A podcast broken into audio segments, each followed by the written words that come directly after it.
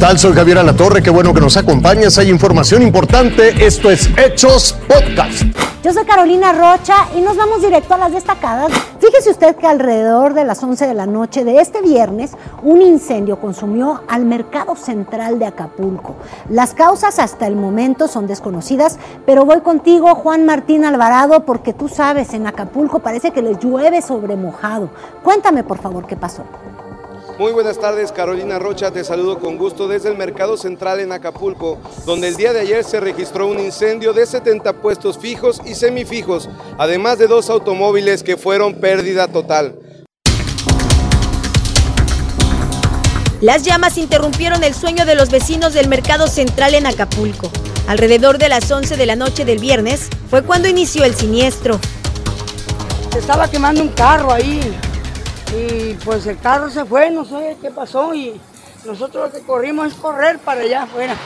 Las pérdidas fueron totales, ya que el fuego lo consumió todo a su paso.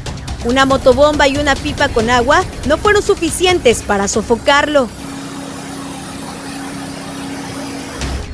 A los bomberos se les terminó el agua, por lo que ciudadanos comenzaron a carrearla de donde fuera, tratando de evitar que el fuego se expandiera. Esto es una una gravedad que no puede uno articular palabras sobre lo que pasó ahorita aquí. ¿Y ahorita está apoyando? Pues sí, porque pues, no hay de otra. Hay que ayudar mientras se puede. Según información de autoridades municipales de protección civil, fueron entre 70 y 80 puestos semifijos y dos vehículos que se consumieron en su totalidad.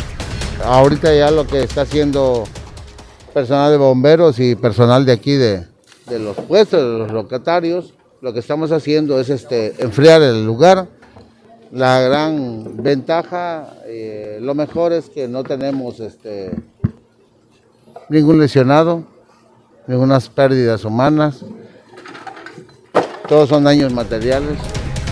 Este incendio, del cual se desconocen sus causas, duró alrededor de tres horas hasta que fue controlado con ayuda de pipas de la Marina y de la Comisión de Agua Potable y Alcantarillado del municipio de Acapulco. Con información de Juan Martín Alvarado, Fuerza Informativa Azteca. Esta es la información que te tengo. Regreso contigo hasta el estudio. Mire, ahora este es otro caso que indigna y también de género. Paola es una mexicana que fue víctima de abuso sexual mientras trabajaba en Qatar, allá en los Emiratos Árabes. Denunció a su agresor. ¿Pero qué cree? De ser víctima se convirtió en acusada y además la sentenciaron en ese país, entre otras cosas, a recibir más de 100 latigazos. Esta es la historia. Qatar, uno de los países más ricos del mundo árabe y hoy el más deseado por millones de aficionados al fútbol, se convirtió en la pesadilla de Paola Eschetekat.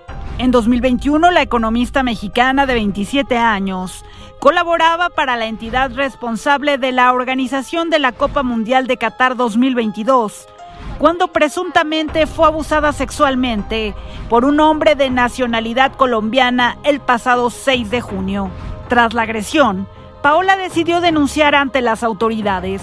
Sin embargo, de un momento a otro, pasó de ser una víctima a infractora.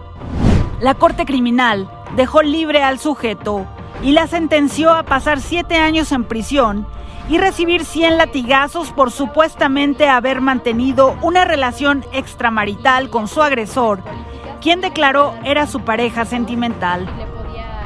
Paola se sintió devastada, comenzó a pedir ayuda a diversas instancias y fue el 25 de julio que logró salir de aquel país con rumbo a México. Hasta aquí, pareciera que su pesadilla hubiera terminado.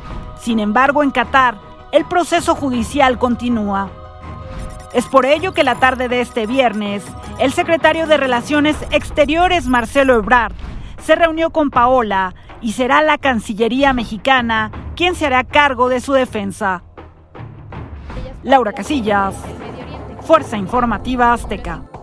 Se registró la volcadura de una pipa de gas en la autopista México-Pachuca a la altura de Tecámac. La unidad se fue a una zanja luego de que un auto le cerrara el paso y el conductor perdiera desgraciadamente el control.